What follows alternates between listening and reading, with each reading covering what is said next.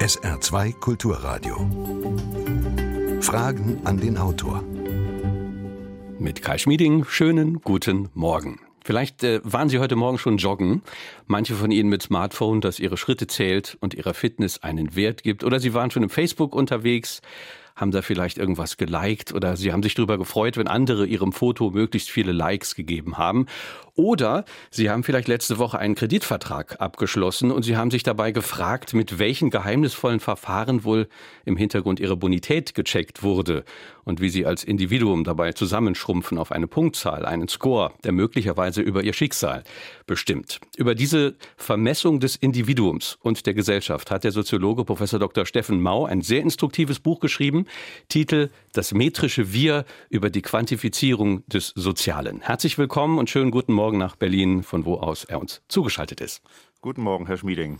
Fragen an den Autor mit Bindestrichen dazwischen at sr.de, Telefon und WhatsApp 0681 65 100. Das sind Ihre Kanäle fürs Mitmachen. Bitte gerne Ihre Fragen und Anmerkungen zum Thema. Es ist Ihre Sendung und Ihre Beiträge sollen im Vordergrund stehen. Unter allen, die mitmachen, verlosen wir wie immer drei Exemplare des Buchs. Steffen Mau, Sie zeigen sich in dem Buch höchst besorgt über diesen absoluten Glauben an die Vermessung und die permanente Bewertung der Gesellschaft und des Einzelnen. Sind wir heute in der digitalen Welt äh, alle Sklaven eines Zahlenregimes? Ja, so ein bisschen sitzen wir in einem ja, digitalen Gehäuse, wo eben äh, alles vermessen werden kann. Alles kann irgendwie in Zahlen umgewandelt werden. Dinge, die wir früher eher aus äh, so quantitativer, qualitativer Perspektive betrachtet äh, haben, das äh, ist jetzt sozusagen in der numerischen Form vorhanden, also in Form von Zahlen. Und das ändert schon viel. Ich bin da in das Thema gar nicht so reingegangen als äh, ja, Quantifizierungs- oder Digitalisierungsskeptiker, sondern ich habe einfach mal versucht, ganz neutral und unbefangen äh, zu fragen, eben mit äh, der Kompetenz eines Soziologen, was passiert eigentlich mit der Gesellschaft, die sich immer mehr auf Zahlen verlässt und ganz viele ihrer Bewertungen und ja auch Vermessungen eben äh, ja in so einer Art von ja, Zahlen ja, Metrik oder Zahlendiktatur, wenn man das so noch stärker formulieren will, äh, da hineingibt. Nun haben wir ja alle das äh, Gefühl, Zahlen, das ist erst äh, mal etwas Rationales, Objektives, etwas, das uns eben ein Orakel erspart und das uns rationale Vergleiche ermöglicht, also etwas sehr Positives. Ja, es gibt, äh, ja, das nenne ich mal das äh, kalte Charisma von Zahlen. Also es gibt so ein Gefühl, dass äh, sobald wir irgendetwas zahlenförmig vorliegen haben, es doch objektiver ist, es ist neutraler, es hat ja irgendwie auch einen Anschein von, von Wissenschaftlichkeit zum Teil. Und äh, bei vielen Fragen, wo wir Entscheidungen treffen müssen, da verlassen wir uns lieber auf Zahlen als auf andere Dinge. Wir wollen eben auch gern, dass die Dinge in Tabellenform vorliegen, dass sie vergleichbar sind. Und äh, Zahlen vermitteln das nun mal, weil sie sehr stark vom Kontext abstrahieren, weil sie auch äh, Informationen, ja, sehr komplexe Informationen äh, im Prinzip in ihrer Komplexität reduzieren und damit auch weiter verwertbar machen. Also sie statten uns mit einer Urteilsfähigkeit äh, aus, wo wir eben annehmen, das ist objektiver und das gibt uns äh, im Prinzip ein Bild von der Welt, wie sie wirklich ist. Als abschreckendes Beispiel präsentieren Sie in dem Buch China. Da testet man gerade den sogenannten Citizen Score, der das Verhalten der Bürger bewertet. Wie funktioniert das? Ja, das ist äh, im Prinzip das Ergebnis einer längeren Entwicklung, die angefangen hat eigentlich im äh, ja, Kreditwesen äh, Chinas. Äh, China hat ein großes äh, Problem mit dem, was sie Vertrauenswürdigkeit ihrer Bürger nennen, also eine sehr große Korruptionsanfälligkeit auch eines hochdynamischen Wirtschaftssystems. Und äh, die Parteiführung hat sich überlegt, wie kann man eigentlich vor dem Hintergrund der Informationen, die wir unsere, über unsere Bürger haben, wie kann man da eigentlich äh, so etwas verstärken, also wie, wie Vertrauensbildung. Und äh, nun sagt man, okay, wir haben eine ganze Menge Informationen über Kaufverhalten im Internet, über Mobilitätsgewohnheiten, über vergangene Straftaten, über Bewertung von Lehrern oder Arbeitgebern oder äh, Vermietern. Warum führen wir das nicht alles zusammen zu einem äh, ja, Citizen Score oder Social Score, der bemisst eben die Vertrauenswürdigkeit äh, der Bürger. Der kann da auch öffentlich gemacht werden. Da können andere Geschäftspartner oder Vorgesetzte darauf zugreifen. Und man kann eigentlich äh, sozusagen jede, jeden Aspekt des individuellen Lebens sehr genau bewerten. Und wenn Sie jetzt bei Rot die Ampel überqueren und das sieht jemand, dann führt das möglicherweise zu zehn Punkten Abzug. Also man erzieht die Leute mit Hilfe dieser ja, neuen Form von, von Zahlen. Man erzieht die Leute eigentlich zu gesellschaftlich konformem äh, Verhalten und bestraft damit natürlich auch abweichendes Verhalten, möglicherweise auch äh, politisch abweichendes Verhalten. Das klingt äh, nach einer düsteren Science-Fiction-Vision. Ich habe gelesen, es gebe in diesem Citizen Score Punktabzüge für Kritik an der kommunistischen Partei und es gibt ein Punkte plus für Jubeläußerungen und für erwünschte soziale Aktivitäten. Das haben Sie gesagt. Wie weit ist denn dieses, ja, diese Dystopie, dieses Zerrbild vielleicht von dem, was bei uns heute schon Alltag ist? Ja, man kann das sicher nicht äh, vollständig äh, parallelisieren und sagen, wir bewegen uns jetzt auch in äh, so eine Zahlendiktatur hinein. Das, glaube ich, wäre äh, zu stark. Äh, es ist nun mal so, dass ein, äh, ja, also ein solches politisches System wie China es repräsentiert, natürlich nicht diese Trennung oder auch die, sozusagen diese Barriere zwischen Privat und Öffentlichkeit oder wie wir das bei uns kennen, ausgebildet hat. Und äh, bei uns gibt es natürlich noch Riegel, die sich durch den Datenschutz, auch durch äh, Bürgerrechte äh, ergeben.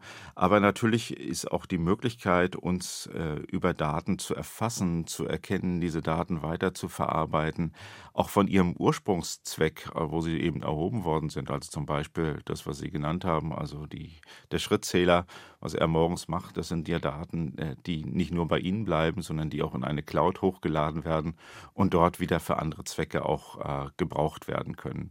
Und da findet viel äh, statt, äh, aber auch vieles, was äh, uns noch gar nicht so richtig bewusst ist, weil äh, die ganzen Verfahren, auch algorithmischen Bewertungsverfahren, sehr intransparent sind. Also man könnte schon so sagen, dass äh, wir alle viel, viel gläserner werden und äh, auch sichtbarer und erkennbarer. Äh, aber diese Bewertungssysteme, die uns äh, erfassen und dann auch äh, in gewisser Weise neuen Verwertungen zuführen, äh, eigentlich immer ja, unsichtbarer werden. Also mhm. man spricht dann hin und wieder von, von einer Art von Geheim- oder Arkanpolitik, äh, die sich eben den Blicken der Öffentlichkeit entzieht. 0681 65 100 ist unsere Nummer. Wir haben eine erste Frage. Mit zunehmender Digitalisierung gewinnt das Recht auf Privatheit an wachsender Bedeutung. Was wären die Empfehlungen des Autors an die Politik, diese Privatheit im digitalen Zeitalter sicherzustellen? Vielen Dank. Ja, das ist äh, natürlich eine, die zentrale Frage, die, äh, die sich da immer stellt. Äh, und äh, manchmal hat man schon das Gefühl, dass äh, alle Bemühungen um Datenschutz und auch Privatheit doch so etwas sind wie eine Handbremse im Überschallflugzeug. Also es ist unglaublich schwer, schwer hier eine Umkehrbewegung herbeizuführen. Denn die viele Daten werden von uns freiwillig weitergegeben. Also es gibt sozusagen auch eine große Bereitschaft oder Mitmachbereitschaft, äh, Daten zu generieren und sie auch an Dritte äh, weiterzugeben. Denken Sie nur daran, wenn Sie Ihr äh, Mobiltelefon äh, neu kaufen und einrichten, äh, schon dann sind Sie im Prinzip Teil dieser Datenmaschine weil sie äh, ohne sozusagen Einwilligungserklärung, ohne Weitergabe von privaten Daten diese Dienstleistungen überhaupt nicht nutzen könnten. Und was könnte man äh, machen? Eine Möglichkeit, äh, die äh, ich im Kopf habe, ist zunächst einmal die Information darüber, welche Daten über uns kursieren und auf welche Weise genutzt werden, äh, zu erhöhen. Stellen Sie sich vor, jeder hätte so etwas wie ein, ein Datenkonto äh, oder ein Datentranskript, also wo man sich auch einen Kontoauszug erstellen kann. Und auf dem Kontoauszug müsste eigentlich drauf sein, welche Daten über, sind über mich im Umlauf und wer nutzt sie wie und äh, auch mit Möglichkeiten, Löschungen äh, zu beantragen oder Korrekturen zu beantragen. Im Moment wissen wir das einfach nicht. Also zum Beispiel, welche, ob äh, Daten darüber vorhanden sind, äh, welche Therapien man gemacht hat, welche äh, Medizin man einnimmt, äh, wo man auf Reisen gewesen ist oder wie man sich im öffentlichen Raum bewegt. Das sind alles Dinge, die vorhanden sind in den Datenrepositorien, aber tatsächlich für uns eigentlich unzugänglich sind. Wir können einfach überhaupt nichts darüber wissen. Aber es kann massiv unser Leben beeinflussen und auch die Art und Weise, ja, äh, wie wir leben, wie viel Geld wir ausgeben. Versicherungen können ja zum Beispiel eine gesunde Lebensweise belohnen äh, oder auch wenn man besonders umweltverträglich fährt und, und wer dann zu schnell fährt oder keinen Sport macht, der könnte dann durch höhere Beiträge bestraft werden.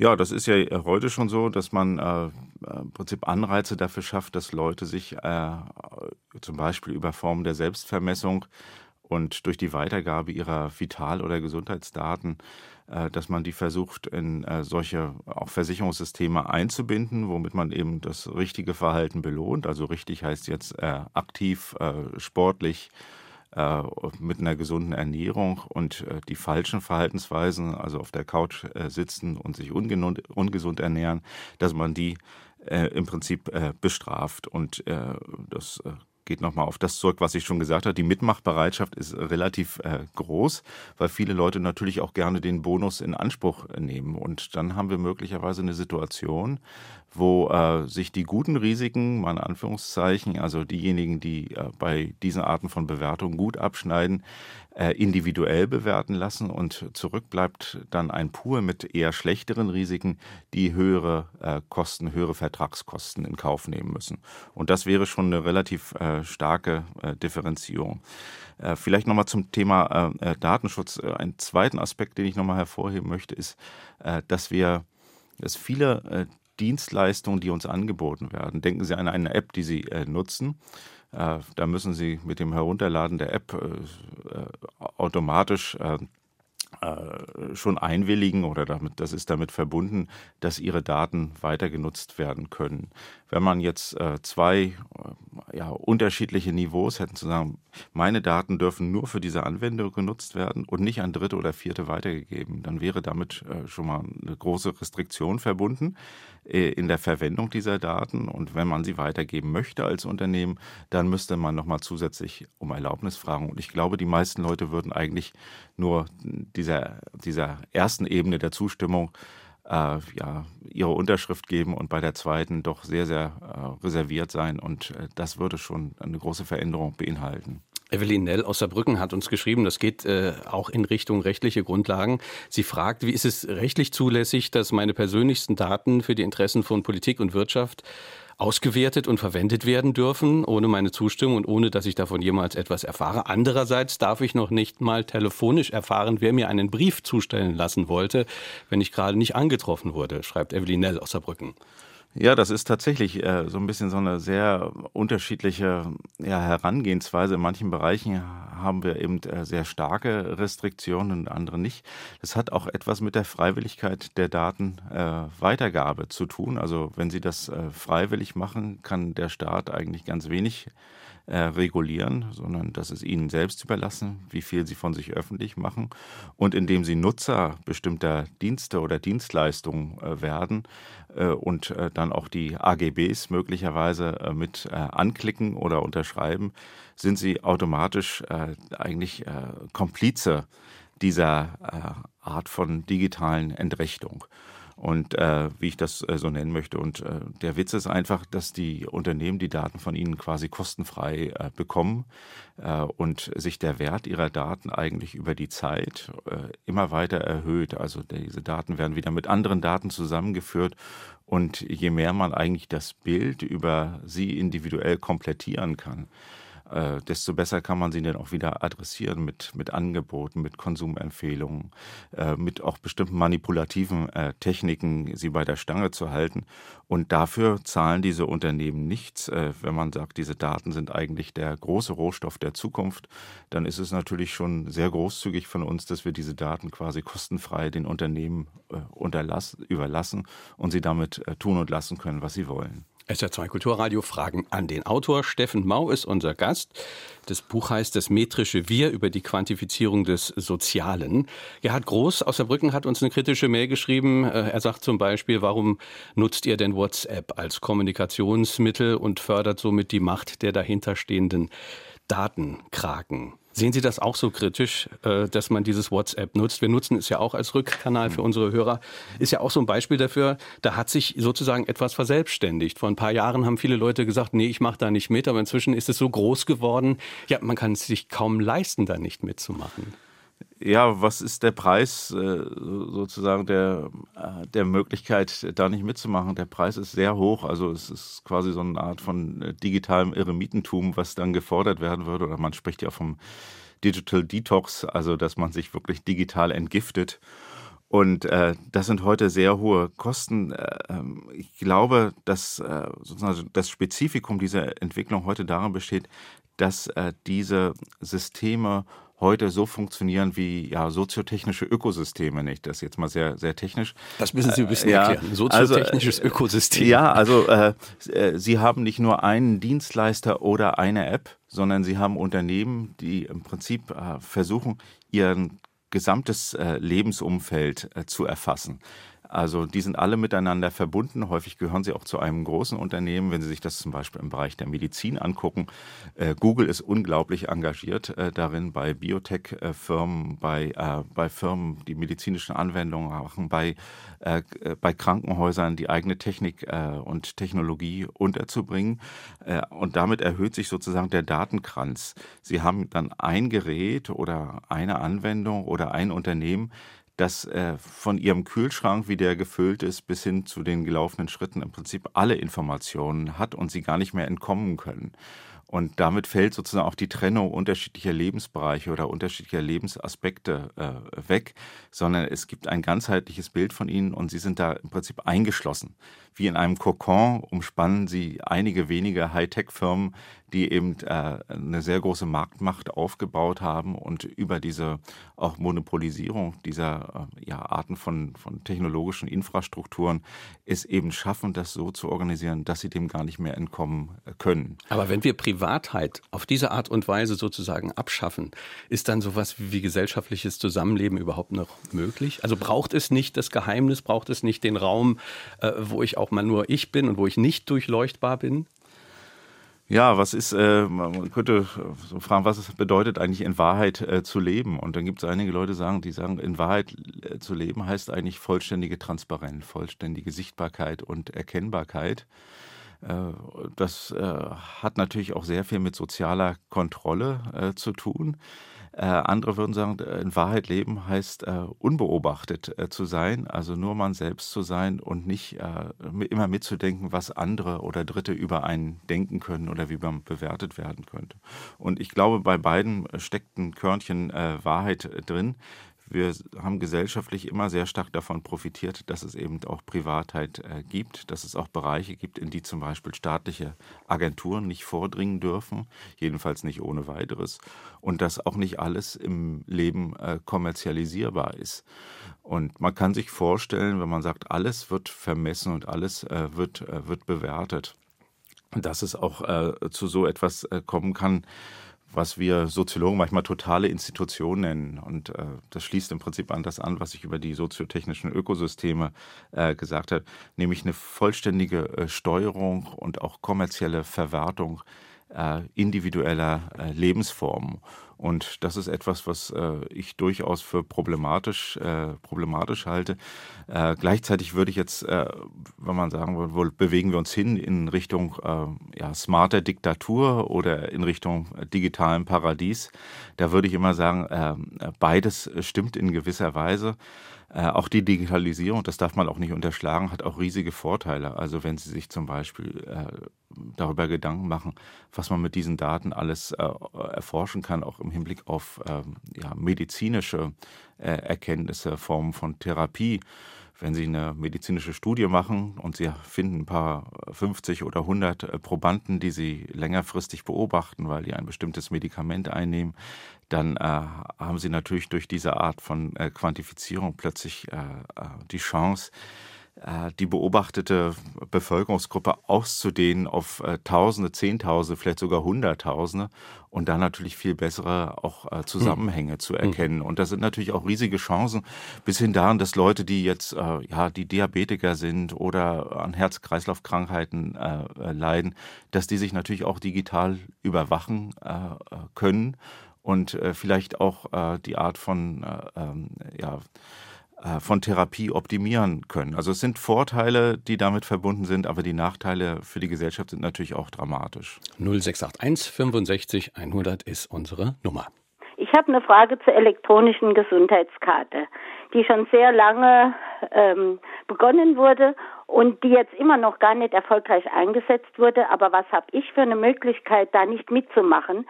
Ähm, oder wie kann ich oder könnte ich da partizipieren an meinen Daten, dass ich da dran komme, wenn Ärzte und Krankenkassen und sonstige Heilberufe dann darauf zugreifen. Ja, die Idee dieser elektronischen Gesundheitskarte war ja, dass äh, äh man ganz viele Informationen über ja, vergangene Diagnosen, äh, Therapien äh, äh, dort, dort aufspeichert. Äh, man hat dann vielleicht die Möglichkeit, sozusagen Mehrfachbehandlungen äh, ja, zu minimieren. Denken Sie an die Röntgenbilder. Jeder Arzt macht das wieder selbst und schickt dann irgendwo hin. Das kann auch im Notfall ja, ja, ja, Vorteil auch, sein, auch ne? im Notfall kann, kann das Vorteil sein. Äh, aber es ist gleichzeitig so, dass da natürlich unglaublich sensible Informationen äh, drin sind. Wenn Dritte dieser Informationen habhaft äh, werden, äh, dann weiß er im Prinzip äh, fast alles über ihr Leben. Äh, stellen sich vor, ein potenzieller Arbeitgeber hat die Möglichkeit, auf solche Daten zurückzugreifen und äh, schließt sich vielleicht äh, aus, äh, weil er das Gefühl hat, sie sind zwar gut qualifiziert, aber vielleicht nicht gesund genug für den, für den Job. Dann gibt es natürlich neue Formen von Diskriminierung, die sich eben auf diesen Gesundheitsstatus äh, beziehen. Und äh, die Frage der Datensicherheit schwingt da natürlich äh, immer mit und auch die Frage der, der Möglichkeit, selber zu bestimmen, was wir auf diesen Gesundheitskarten äh, drauf ist. Das hat sich jetzt noch nicht äh, so verbreitet. Das hat auch was mit dem Widerstand bestimmter medizinischer Professionen zu tun und äh, vielleicht auch äh, äh, der Standesorganisation. Äh, aber langfristig ist es natürlich so, dass neben dieser Gesundheitskarte eine ganze Menge an Gesundheitsinformationen über sie sowieso schon gesammelt werden, die eben auch zukünftig immer weiter verwertet werden. Das ist eine äh, die Gesundheitskarte ist ja sozusagen eine gesetzliche oder politische äh, Lösung, wo man versucht, eben etwas, äh, etwas zu tun. Äh, aber sie hat sich bislang nicht, nicht so sehr, sehr gut durchgesetzt. Muss man sehen, wie das, äh, wie das weitergeht. Deutschland ist ja ein Land, wo relativ große auch äh, Skepsis vorhanden ist darüber, ob ja, Digitalisierung und das Fortschreiten auch dieser Prozesse, ob die nicht zu stark äh, auch zu Einschränkungen von Persönlichkeitsrechten führen. In anderen äh, Ländern ist man da viel äh, rigoroser und auch vielleicht viel äh, liberaler und auch vielleicht auch ein bisschen naiver. Ja, vielleicht auch ein bisschen äh, naiver. Da macht man mit. Und wenn man jetzt die öffentlichen Diskussionen äh, hört, dann ist es ja häufig so, dass uns gesagt wird, also wenn wir da jetzt zu starke Bedenkenträger sind, wenn wir zu zögerlich sind, dann ist es natürlich auch ein Wettbewerbsnachteil. Das findet man zum Beispiel bei, äh, bei der Einführung der smarten Technologien für, für, für Autos, für PKWs dass man eben gesagt hat, das vernetzte Auto, das ist äh, notwendig. Wenn wir jetzt nicht mitmachen, dann ziehen andere an uns vorbei und äh, sind eben in der Lage, diese Technologien äh, viel besser ja, weiterzuentwickeln und irgendwann hat die deutsche Wirtschaft das Nachsehen. Mhm. Und dieses Argument ist ja nicht vollständig von der, von der Hand zu weisen, aber sozusagen mit diesem Verweis auf diese etwaigen Wettbewerbsnachteile wird natürlich auch an der einen oder anderen Stelle dann diese Frage des Datenschutzes äh, ausgehebelt und man sagt lieber beim Wettbewerb die Nase voll vorn als äh, die Nase voll, sage ich schon fast. Also äh, die, die Nase vorn als äh, Freud. Genau, genau. äh, als wenn wir jetzt äh, in eine Situation äh, hinein äh, geraten, wo wir über zu viel Bedenken mhm. beim, beim Datenschutz eben überhaupt nicht mehr in Bewegung kommen und Innovationen eigentlich unmöglich machen. Sie hören Fragen an den Autor auf SR2 Kulturradio. Professor Dr. Steffen Mau ist unser Gesprächsgast.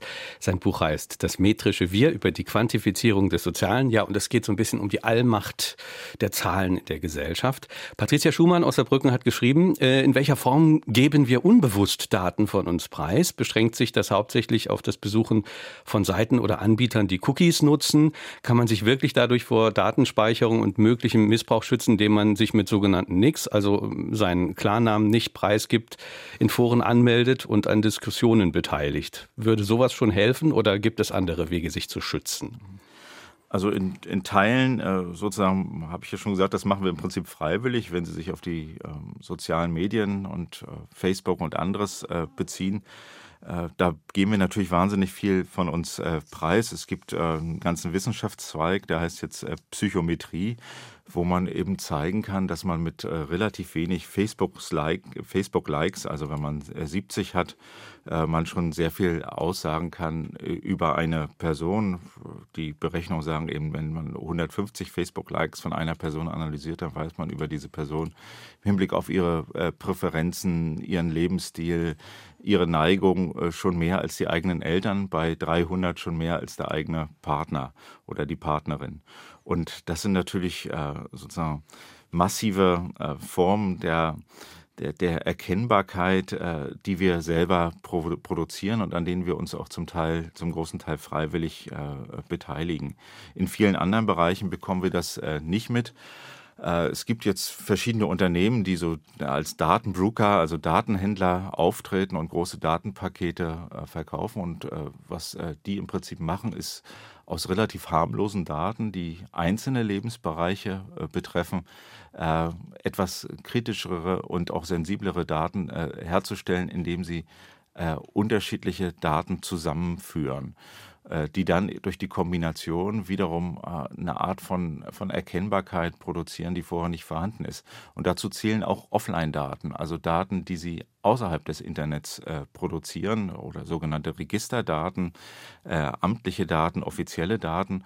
Und da kann dann schnell sehr viel zusammenkommen. Es gibt eine amerikanische Firma, Axiom heißt die, die über mehrere hundert Millionen Menschen, auch in Deutschland über äh, viele äh, Millionen Menschen Daten gesammelt hat, über 1500 unterschiedliche Arten von, von Daten zu jeder Person und sie zum Beispiel die, diese Population dann in 70 unterschiedliche ja, Marktgruppen äh, hineinklassifiziert, äh, die sie dann weiterverkauft und die andere Unternehmen nutzen, um sie dann wieder anzusprechen. Also die Kontrollierbarkeit der eigenen Daten, äh, die sinkt äh, tendenziell ab, je stärker wir eben überhaupt im Internet unterwegs sind. Und wir sind permanent an digitale Endgeräte angeschlossen. Jede Bewegung von uns äh, ist aufzeichnbar und äh, darüber ergibt sich natürlich äh, die Möglichkeit, äh, Daten ja herauszulesen und weiter zu nutzen, ohne dass sie es merken. Wir haben eine nächste telefonische Hörerfrage. Nehmen wir doch einfach mal die Verkaufsportale. Da heißt es doch hin und wieder mal, diese Leute haben dieses und jenes dazu gekauft. Kaufen Sie dieses auch. Ist doch meine eigene Entscheidung, ob ich das tun will oder nicht. Und ob das wirklich stimmt, ist eine andere Frage. Meine freie Entscheidung habe ich doch normalerweise selber, oder?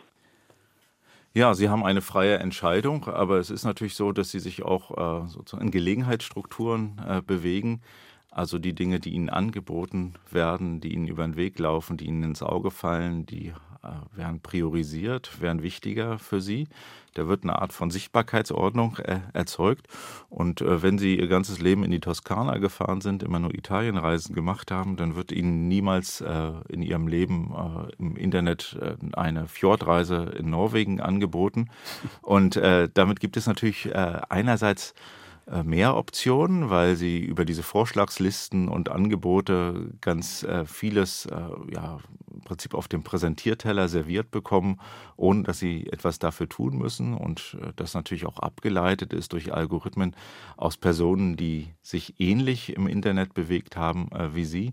Äh, gleichzeitig ist es natürlich eine extreme Horizontverengung. Wir wissen zum Beispiel, dass Innovationen, auch gesellschaftliche Innovationen, auch soziales Lernen und wir auch sozialer Zusammenhalt darüber produziert werden, dass wir uns eigentlich mit Dingen konfrontieren, die wir noch nicht kennen.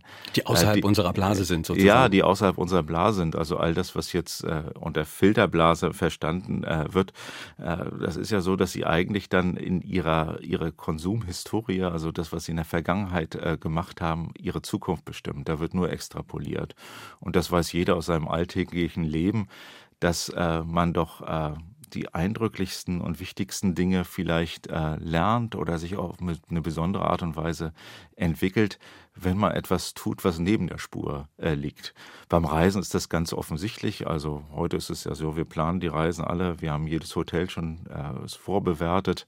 Wir haben auch schon im Internet geguckt, wie es äh, aussieht. Und dann vergleichen wir nur noch, ob wir jetzt enttäuscht sind, ob das die richtige Bewertung war oder nicht. Aber wenn wir uns äh, eine andere Art von Reisen aussetzen, wo äh, wir eigentlich uns auf unbekanntes Terrain äh, bewegen und Dinge machen, die noch nicht vorstrukturiert äh, sind und auch noch nicht als äh, passend zu unserem bisherigen Verhalten oder zu unserem bisherigen Lebensstil identifiziert worden sind, dann haben wir natürlich die Chance, uns auch irritieren zu lassen. Und Irritationen können durchaus äh, produktiv sein. Und äh, ich glaube, es ist problematisch, wenn wir das verlernen oder auch gesellschaftlich mhm. total verdrängen, weil wir einfach in diesem Pfad, in dem wir einmal gewesen sind, immer weiter wandern, ohne dass es auch mal Fahrtwechsel oder äh, ja auch äh, ja, interessante Abzweige geben kann. In diesem Sinne eine nächste Hörerfrage. Welche Gründe sehen Sie für die Datenmaschine, wie Sie das nennen? Ist sie vielleicht hm, ein hm, Verfahren, um erwünschtes Verhalten zu erzwingen, also so eine Art Erziehungsversuch? Und wäre dafür nicht äh, eine ethische Entwicklung viel sinnvoller? Ja, also es ist immer die Frage, ob wir uns jetzt an, an, an äh, Zahlen, die uns ein bestimmtes Verhalten nahelegen und das auch anreizen, orientieren oder ob wir uns äh, äh, ja, an so sehr grundsätzlichen Werten oder ja, äh, ethischen Standards äh, orientieren. Ich habe in dem Buch auch versucht zu zeigen, wie zum Beispiel diese Bewirtschaftung von Zahlen mit äh, so etwas einhergeht wie einem Verlust an professioneller Kontrolle, wie ich das genannt habe. Also stellen Sie sich äh, mal das Beispiel äh, des äh, äh, Vergleichs von Krankenhäusern vor. In Großbritannien wird das sehr intensiv gemacht, in Deutschland auch. Äh, hunderte Indikatoren zu jedem Krankenhaus werden erhoben. Und da gibt es häufig eine Kollision zwischen den sozusagen äh, den Bewertungsfaktoren, die in diese Indikatoren eingelassen äh, sind und dem, was, äh, was Ärzte selbst oder das medizinische Personal selbst als einen guten Standard beschreiben würde. Also auf Deutsch, viele Ärzte sagen, das kann der Patient gar nicht so richtig beurteilen, was jetzt hier eine, eine richtige Behandlung war und was nicht. Ja, das ist zum einen, also wenn man jetzt sagt, man macht das nur über Patientenbeurteilungen, wenn die Fragebögen ausfallen, ausfüllen. Aber das andere sind beispielsweise Indikatoren, die heißen, äh, wie viel Notrufe sind am Telefon gelöst worden. Ich nenne jetzt mal ein Beispiel aus dem äh, britischen Gesundheitssystem. Äh, und da kann man jetzt als, äh, wenn man da ein bisschen hinterguckt, dann sagt man, äh, der Indikator, wenn der hoch ist, also wenn viele am Telefon gelöst worden sind, dann ist das positiv für dieses Krankenhaus im Vergleich.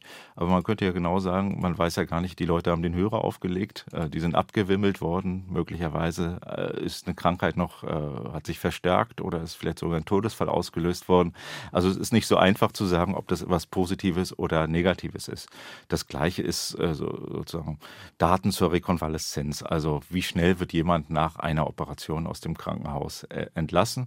Im Krankenhausvergleich ist eine schnelle Entlassung erstmal gut.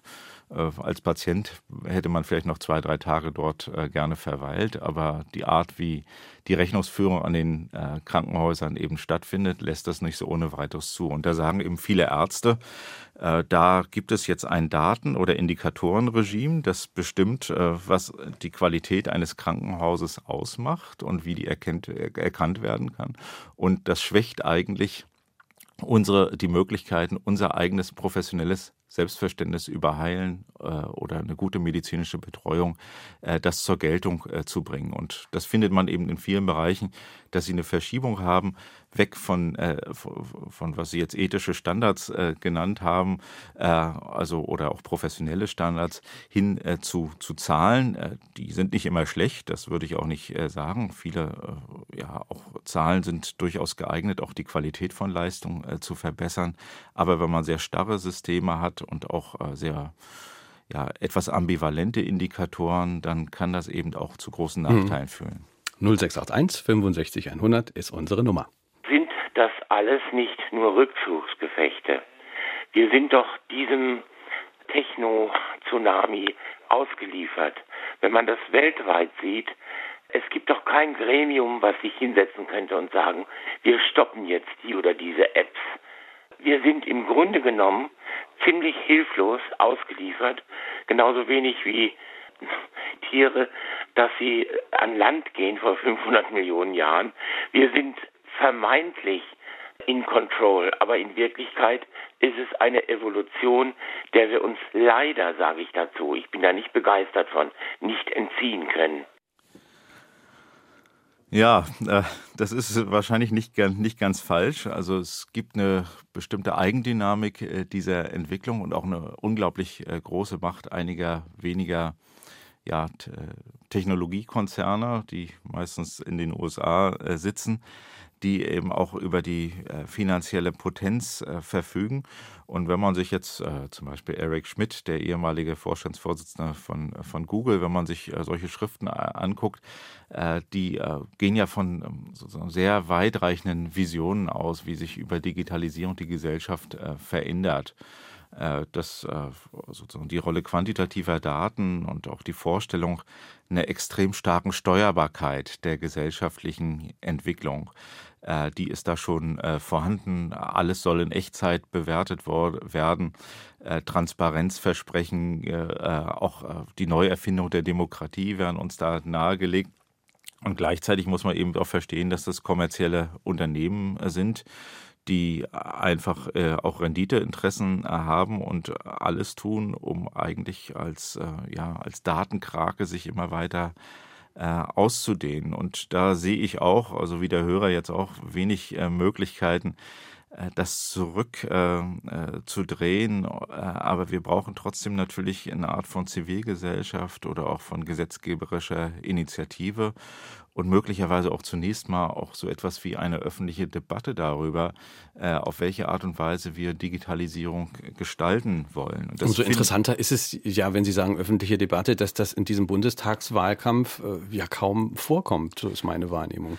Ja, für mich äh, schockierend. Äh, das hat auch ein bisschen was damit zu tun. Äh, also es gibt zwar viel sozusagen äh, ja, auch äh, ein unsicheres und undeutliches äh, Gefühl und auch viel Skepsis in der Bevölkerung, aber es ist, glaube ich, unglaublich schwer, so ein Thema zu politisieren, weil es ganz schwer ist, wer soll eigentlich adressiert werden, weil es natürlich auch ein globales Thema ist, das Deutschland nicht alleine regeln, regeln kann.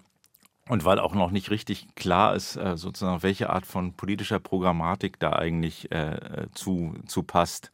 Und die Spannung mit Fragen von, von, von Wettbewerb, von Innovation und äh, einerseits und andererseits eben Fragen von äh, Datenschutz, Datensicherheit, auch persönlichen Rechten an, an Daten, äh, die ist eben dauerhaft äh, vorhanden und nach wie vor ungelöst. Aber ich wünschte mir zunächst mal auch äh, sozusagen ein gesellschaftliches Verständnis darüber und eben auch eine ergebnisoffene Debatte darüber, äh, auf welche Art und Weise äh, man sich äh, wie digital erkennbar machen hm. lassen möchte. Wir haben noch einige Anrufe. Steffen Mau ist unser Gast. Das metrische Wir heißt sein Buch über die Quantifizierung des Sozialen. Ist es eine Verschleierungstaktik bei der Angabe des Benzinverbrauchs ohne die Angabe der Benzinsorte, zum Beispiel E5 oder E10? Gibt es das öfter im Bereich der Zahlen? Ja, da kann ich, da muss ich sagen, da habe ich jetzt keine Detailkenntnis und kann dann nicht so richtig viel, äh, nicht so richtig viel zu sagen. Ist aber vielleicht ja ein Beispiel dafür, wie man mit Zahlen sozusagen auch äh, bestimmte Dinge verschleiern kann, indem man sie eben offen lässt. Ja, also wie gesagt, die Zahlen haben eben eine hohe suggestive, äh, eine hohe suggestive Kraft und die werden natürlich auch äh, von bestimmten Akteuren gesellschaftlich äh, ja, strategisch äh, eingesetzt. Alles, was sich in der Zahl ausdrücken lässt tritt uns eben als objektiver Fakt äh, gegenüber und deswegen äh, sind wir vielleicht etwas leichter geneigt, äh, ihnen, auch, ihnen auch zu glauben. Aber zu diesem speziellen Fall kann ich jetzt nicht so viel sagen. Wie ist das nun, wenn man eine Freundin oder einen Freund kennenlernen will? Junge Leute, Pubertätszeit noch, das kleine Mädchen, 14-Jährige, hat ja nun die Mutter gesagt, Mutter, du rat mir gut, aber rat mir nicht ab. Wie ist das nun in dem Falle? Da hat man ja nun wenig Daten und muss sich aufs Gefühl verlassen und aufs Aussehen und äh, auf alles Mögliche sollte man sich da nicht tatsächlich versuchen, mehr an die Eltern und Großeltern und an die Freunde zu richten und zu fragen, was meint ihr denn zu der meiner neuen Erkenntnis? Denn an sich ist ja das Gehirn in dem Moment mehr und mehr ausgeschaltet. Ja, ob man jetzt äh, Fragen sozusagen der sentimentalen äh, äh, Lebenswelt an die Daten delegieren äh, sollte. Äh, natürlich sage ich immer, äh, es, gibt natürlich viel mehr Möglichkeiten, über Individuen heute Informationen zu, zu gewinnen, als es vorher der Fall war. Und ähm, junge Menschen, also die Digital Natives, wie wir sie manchmal äh, nennen, äh, haben natürlich äh, auch über ihre Verbundenheit, äh, ja, über soziale Netzwerke natürlich viel, viel mehr Möglichkeiten, äh, was über Personen äh, zu erfahren. Die Frage ist immer, wie authentisch ist das tatsächlich und hat das dieselbe Qualität wie offline soziale Beziehungen? Äh, es gibt jetzt äh, ja, Dating-Websites in den USA, wo Leute eben unglaublich viel von sich preisgeben, zum Beispiel auch Gesundheitsdaten, weil sie eben denken, auf Partnerschaftsmärkten kommt es eben besser an, wenn man vital, gesund und sportlich ist und wenn man das auch mit Daten nachweisen kann. Genauso wie zum Beispiel ein Credit Score, also eine Bonitätsbewertung. Und das, das kommt in die, in die uh, Dating-App, der, ja, der das, Credit äh, Score. Da, ja, damit mache ich mich dann attraktiv. Da, da, damit machen sich Leute sozusagen attraktiv, aber sie haben auch viele andere Bereiche, äh, wo sozusagen ein also ich nenne jetzt mal ein Beispiel, eine amerikanische Online-Bank, Movens heißt die, die bewertet im Prinzip auch ihre Kreditwürdigkeit. Die haben einen eigenen Credit Score oder Credit Score entwickelt und der mit Betriebsgeheimnis wieder ganz genau funktioniert, aber der bezieht zum Beispiel auch äh, soziale Netzwerkdaten mit ein. Wenn Sie jetzt bei Ihre Facebook-Freunde Personen haben, die nicht besonders solvent sind und äh, sich ökonomisch unvernünftig verhalten, dann äh, wirkt das auf ihren, äh, Ihre eigene Kreditbewertung und äh, Sie sinken nach unten. Wenn einer Ihrer Freunde äh, insolvent wird, dann hat das auch große Nachteile für Sie. Und äh, dieses Unternehmen argumentiert, dass äh, Informationen über ihren Freundeskreis sozusagen eine sehr gute Vorhersagequalität für ihre eigene Kreditwürdigkeit, also auch ihr äh, die Wahrscheinlichkeit, dass sie den Kredit äh, ordnungsgemäß äh, bedienen und äh, äh, ein verlässlicher Kunde sind, äh, dass das eine sehr gute Vorhersagewahrscheinlichkeit eben hat, was wahrscheinlich nicht falsch ist, aber was natürlich heißt, dass soziale Bindungen, private soziale Beziehungen, Netzwerke auf eine Art und Weise auf ihren ökonomischen Status einwirken, wie das früher nicht der Fall ist und uns möglicherweise auch dazu verleiten, uns dann auf diesen, in diesen sozialen Medien nur mit Personen zu vernetzen und zu verlinken, die selber eine sehr gute ökonomische Reputation mhm. haben also die eigentlich ihren eigenen Marktwert erhöhen, indem sie selber einen guten Marktwert haben. Also es vergrößert die Spaltung in der Gesellschaft irgendwo. Sie, Sie, Sie warnen in, in dem Buch ja auch vor weiteren Konsequenzen, vor, vor dieser Art und Weise der Vermessung des Individuums. Man könnte ja sagen, es zementiert Ungleichheit, weil derjenige, der eh schon gut dasteht, der kriegt immer noch bessere Bewertungen und kriegt immer noch bessere Chancen. Ja, es gibt im Prinzip äh, zwei Effekte, die man hervorheben kann. Das eine ist, äh, das nennen wir Soziologen Homophilie. Also das ist die Tendenz, dass sich Gleiche immer mit Gleichen paaren und zusammenfinden. Äh, was wir vorhin unter Filterblase genannt haben, also dass man doch eine sehr enge Zusammenführung in Klassifikationen, in Netzwerken, in Kommunikationsgemeinschaften haben von äh, Personen, die sich sowieso schon sehr ähnlich sind. Und dann sinken natürlich auch die Berührungen mit anderen ja, sozialen Schichten oder Milieus. Und das andere ist, äh, was wir Matthäus-Effekt nennen, also wer hat, dem wird gegeben. Also dass es im Prinzip diejenigen, die besser gestellt sind, noch mal stärker äh, privilegiert. Äh, das können Sie sich auch an einem Beispiel äh, deutlich machen, wenn Sie sich diese Bewertungsplattformen angucken, ob das jetzt äh, TripAdvisor ist oder Booking.com. Äh, wenn man äh, da ein Hotel sucht oder ein Restaurant, dann ist die Wahrscheinlichkeit, dass eines von den ersten fünf Vorschlagsangeboten, die das höchste Rating dann haben, also 4,8 oder 5 Punkte, äh, äh, dass die dann äh, sozusagen von ihnen bevorzugt werden, sehr, sehr hoch. Und die, die weiter unten stehen, die kriegen eben überhaupt keine Kunden mehr und auch wenig Aufmerksamkeit. Und damit spalten sich natürlich auch so Märkte, aber auch Sozial, Sozialstrukturen. Und es kommt auch zu so etwas, was ich Hyperindividualisierung nenne. Also eine, dadurch, dass sie individuelle Daten haben, dass Individuen selber nachfragen, individuell bewertet zu werden und adressiert äh, zu werden, äh, dass eigentlich so etwas wie Gemeinschaftsbildung, die ja darauf beruht, dass man das Gemeinsame erkennt und nicht immer nur die Differenz, dass so etwas äh, sehr schwer stattfinden kann. Positiv kann man ja sagen, dass diese Aufforderung, dass wir ständig heute Produkte bewerten sollen, ja auch so ein bisschen dazu führt, dass Leute auf Trab kommen, die vorher gedacht haben, die Meinungen von anderen sind mir eigentlich vollkommen egal. Das ist ja nun auch ein, ein, ein positiver Aspekt dieses Bewertens.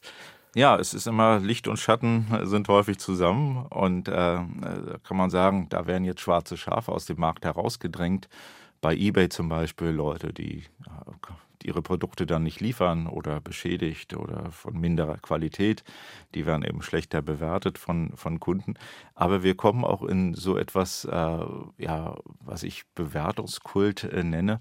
Überall werden Ihre Bewertungen äh, abgefragt. Wenn Sie mit der Deutschen Bahn fahren, dann steht vor Ihnen mit so einem QS-Code, bitte bewerten Sie diese äh, Fahrt. Im Hotel äh, übernachten Sie, dann kommen drei Mails hinterher. Sie sollen in fünf Dimensionen bewerten, wie jetzt die Übernachtung gewesen ist. Äh, neulich bin ich eine äh, Flughafenschleuse äh, durch, durchlaufen. Hinterher gab es ein Terminal von der Firma Happy or Not äh, da muss man dann Smiley äh, äh, äh, sozusagen antasten. Überall wird bewertet und es gibt sozusagen auch ja, bidirektionale Bewertungsverhältnisse, also mehrere Richtungen. zum Beispiel bei, bei Airbnb, da wird ja nicht nur derjenige bewertet, der die Dienstleistung anbietet, sondern Sie auch als Mieter einer Wohnung oder eines Zimmers werden auch bewertet, ob Sie nett waren, ob sie äh, den, äh, die Wohnung sauber verlassen haben, ob sie pünktlich den Schlüssel abgegeben haben. Und äh, da gibt es schon so etwas wie eine Universalisierung von, äh, von Bewertung. Aber sie hat, das äh, denke ich, ist auch nicht falsch, äh, sie hat natürlich auch äh, sozusagen durchaus die Kraft, Märkte zu restrukturieren und auch Vertrauen in Märkte zu erzeugen. Das sind ja Jedermannsmärkte, wo sich viele Personen daran beteiligen und auch es keine etablierten Anbieter äh, gibt. Und äh, da solche Informationen äh, zu bekommen, kann schon sehr hilfreich sein. Mit teilweise absurden Auswüchsen. Ich habe neulich an einem Raststätten-WC in Belgien den Hinweis gefunden, man soll doch bitte per Facebook den Aufenthalt bewerten, ja. was ich nicht gemacht habe. Eine nächste Frage. Ich, scheine, ich scheine auf einer Insel der Glückseligkeit zu leben, weil ich ein, das habe, was man früher Handy nannte, telefonieren, SMS, schlechte Bilder und habe kein Facebook und sowas gar nicht. Ich habe zwar Internet, aber egal. Und ich fühle mich nicht irgendwie aus, ausgeschlossen oder ich, und ich kann damit sehr gut leben. Gut, vielleicht liegt es daran, dass ich nächste Woche 67 werde und das ist eine Altersfrage. Aber ich finde, es ist doch Quatsch. Man, man, man kann ohne leben, ohne sich völlig allein zu fühlen oder ich weiß nicht wie. Ja, natürlich äh, kann man sich äh, da in gewisser Weise zum Randseiter der digitalen Welt machen. Es ist aber nicht so einfach. Also äh, ich äh, würde jetzt nochmal mit einem Beispiel kommen, wo Sie das wir auch gar nicht so ohne weiteres äh, merken. Äh, früher war es zum Beispiel so, ich habe Forschung jetzt zu Grenzen gemacht und zur Veränderung territorialer Grenzen, also wie Staaten ihre Grenzen organisiert haben. Früher war es so, sie sind mit ihrem Pass an die Grenze gekommen und dann hat der Grenzbeamte geguckt, ob der Pass mit ihnen übereinstimmt. Wenn Sie heute an die Grenze äh, kommen, an viele Grenzen äh, dieser Welt, dann äh, liegen sozusagen hinter diesen Grenzen schon digitale Speicher wo äh, Informationen über Personen, ihr Mobilitätsverhalten, bestimmte Bedrohungen äh, gespeichert werden. Und äh, was jetzt gemacht wird, ist, wird eigentlich, sie werden abgeglichen mit, äh, mit diesen Hintergrundinformationen, die schon in Datenspeichern äh, vorliegen. Es gibt in den USA schon sogenannte Trusted Traveler Programme, also vertrauenswürdige Reisende könnte man das äh, nennen, wo man selber bereitwillig äh, ja, Informationen zum eigenen Finanzstatus, zum Mobilitätsverhalten in der Vergangenheit äh, abgibt und äh, dann können sie in einer Schleuse viel schneller durchgehen. Äh, und da ist sozusagen äh, die Aufforderung an die Reisenden zu sagen, gebt möglichst viele Informationen ab, dann müsst ihr nicht eine halbe Stunde an der Schlange der sozusagen der Grenzkontrolle äh, warten. Und das finden Sie an immer mehr äh, Grenzen, dass Sie automatisierte Schleusen haben. Die werden zukünftig dann auch über Iris-Scan, also indem Ihre äh, äh, ihre Iris gescannt äh, wird oder über einen Fingerabdruck funktionieren. Und die sammeln permanent Daten, wenn sie die Grenze über, übertreten. Und alle anderen, die sich dem verweigern, die müssen eben dann in der langen Schlange stehen. Und äh, solche Formen, äh, äh, denen kann man gar nicht so ohne weiteres äh, entkommen. Selbst wenn man jetzt sagt, ich habe jetzt kein, äh, hochgerüstetes ähm, äh, ja, äh, Endgerät, kein, kein iPhone, äh, sondern ein ganz normales Handy, mit dem ich einfach nur telefoniere. Aber diese anderen Dinge finden eben auch statt. Zumal die, die Telefonie auch über digitale Netze erfolgt. Und da wird ja auch möglicherweise akustisch, äh, audiomäßig aufgenommen, was, was geredet wird. Genau. Man ist ja nicht außerhalb eines digitalen Netzes, selbst wenn man heute ein normales hm. Telefon nur hat. Also wir haben jetzt ja hier in Berlin zum Beispiel äh, diesen, diesen Versuch am äh, Südkreuz ist das, glaube ich, äh, wo es um die digitale Gesichtserkennung äh, geht. Also wenn man im öffentlichen Raum jetzt wirklich in der Lage ist, äh, Gesichter zu scannen und Personen äh, zuzuordnen.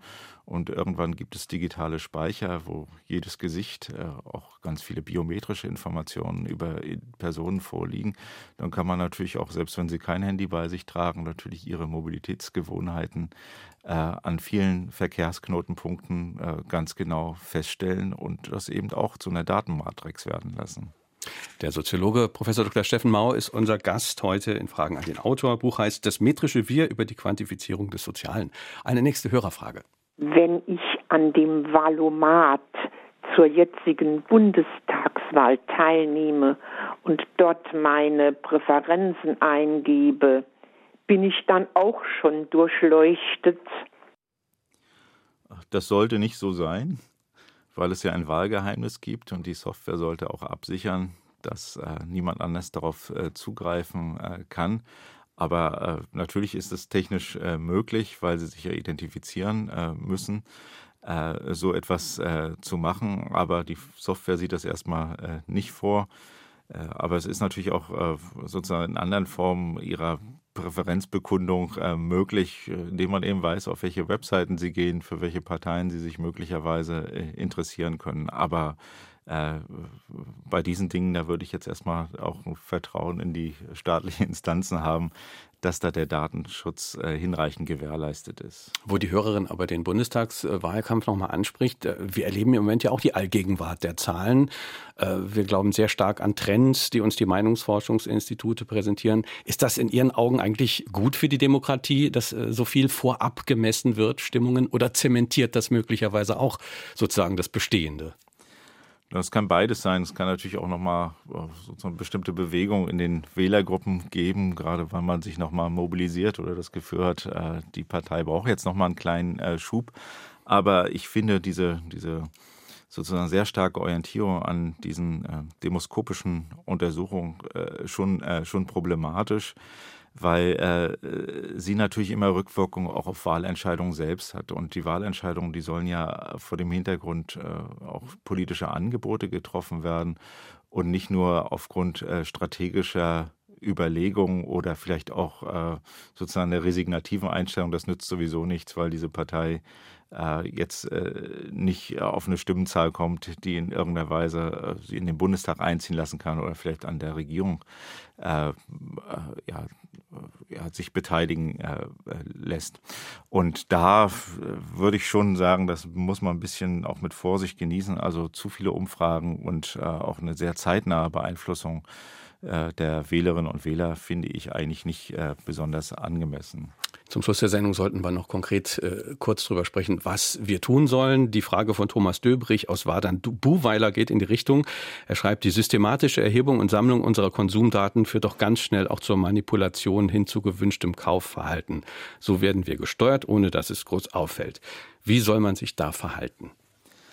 Ja, wie soll man sich da verhalten? Also es ist wirklich eine vertrackte und sehr schwierige Situation. Selbst ich, der äh, hier sozusagen eine kritische Haltung dazu äh, entwickelt habe, äh, selbst ich bin auch nicht frei davon, die Dinge zu nutzen. Äh, Sonntag früh gehe ich normalerweise laufen und da habe ich auch den Schrittzähler äh, dabei kann jetzt immer sagen, das ist äh, aus Erkenntnisinteresse, weil ich gucken will, welche Rückwirkungen das hat, auch auf, auf Individuen.